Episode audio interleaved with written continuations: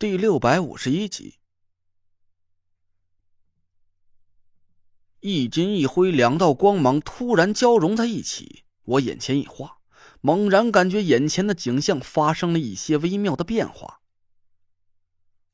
我眼前所有的景象突然在一瞬间猛地缩小了很多，足有一米八十多的杨傀儡在我眼睛里突然变得只有小腿高矮，而站在他身边的阴傀儡。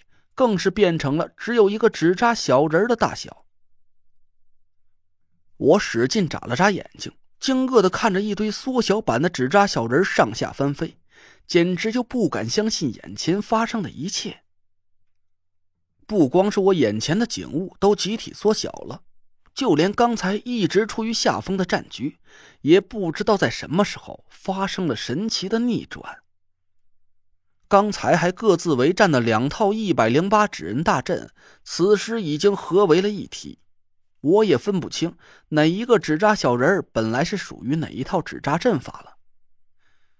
但三十六个纸扎小人却忙而不乱，一进一退间秩序井然，已经隐隐对阴阳傀儡形成了围攻之势。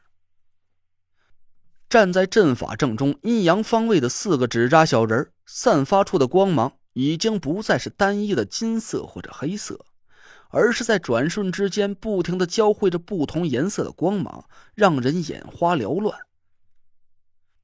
我突然感受到自己的身体正在发生着一种奇妙的变化，我也不知道为什么，我竟然可以无比明晰的看清楚纸扎小人身上的气息转换和颜色变化。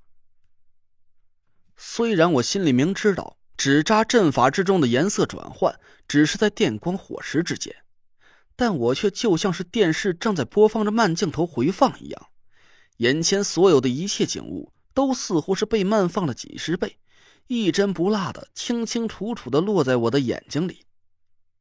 灰色的雾气腾起，一个纸扎小人捏着拳头一蹬腿慢慢的朝傀儡脸上跳去。杨傀儡慢慢悠悠的转过身。吐出一口白色的口水，朝着纸扎小人迎了过去。金光闪过，另一个纸扎小人泛起一道火红色的光芒，跳起身子挡住了白光。两道法力迎面相撞，随后溶洞里光芒大盛，紧接着又暗淡了下来。火光和白光都消失不见了，那道灰色的气息趁机偷袭到阴傀儡的面前。纸扎小人捏紧了拳头，结结实实的砸在了阴傀儡的下巴上。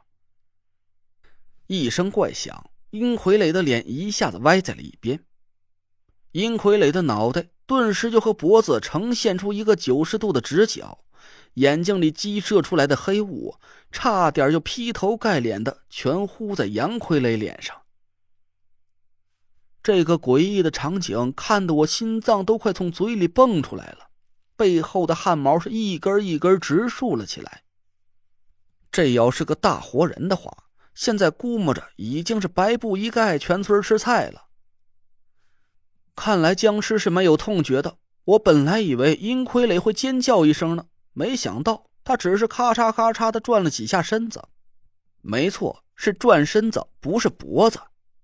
就和电视上演的一样，僵尸的动作很机械。他朝左边扭了几下身体，把脸扭到正对着一百零八纸人大阵的方向，身子却歪向了岩壁的一边。这个动作把我看的颈椎病都犯了。我真想指挥着纸扎小人，再在他左脸上狠狠的打一拳，输赢暂且不论了，先把他脖子打归位了再说。突然，一声尖利的啸叫在溶洞里回响了起来。我惊愕的四下看了几眼。这一道声音明显不是阴阳傀儡发出来的。虽然我没听到过僵尸是怎么叫唤的，但我听见这道声音，好像是一阵飓风吹过了空旷的原野，巨大的风力刮过了尖锐的金属似的。雷追，你看，田慧文的手掌在剧烈的颤抖着，他紧紧握住了我的手。你看那根人骨钉，他他是不是生气了？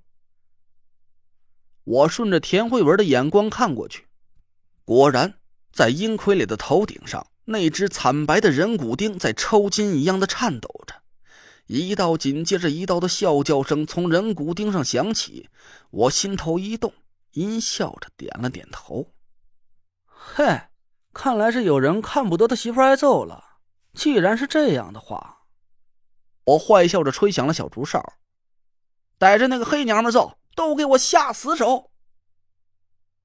呼啦一下，一百零八纸人大阵啊，不，现在是两套阵法融合在一起。这一百零八，再来个一百零八次方，哎呀，我也不知道应该是多少了，暂且称为一百零八纸人大阵吧。阵法得到了攻击指令，纸扎小人顿时就和下饺子一样，朝殷傀儡身上扑了过去。殷傀儡扭着身子，不停的从眼睛里喷出了浓黑的烟雾。杨傀儡也明显慌了神，他笨拙的转过身体，朝向纸扎阵法的位置。白光不停的从嘴里射向了纸扎小人但此时两具百年僵尸的情形已经是非常不妙了。杨傀儡身上的金光在不断的减弱，溶洞里的光线渐渐暗了下来，而殷傀儡身上的黑气却在不停的暴涨，他的眼睛里闪过了暴怒的光芒，黑雾不停的急速喷了出来。但都被一百零八纸人大阵的防御金光挡在了杨傀儡的方向。黑雾一刻不停的袭击着杨傀儡，他布满了金光的躯体上慢慢溅起了一片暗黑色。阵法里的一个个纸扎小人此起彼伏，小拳头雨点一样的落在了殷傀儡的身上和脸上。密集的击打声几乎连成了一片，虽然僵尸没有痛觉。殷傀儡还是僵直着身体，做着徒劳的抵抗，但他的模样现在已经是有点惨不忍睹了。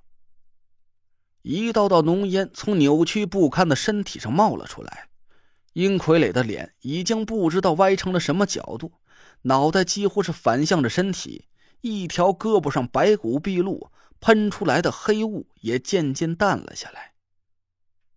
向南一拽，快把防毒面具戴上！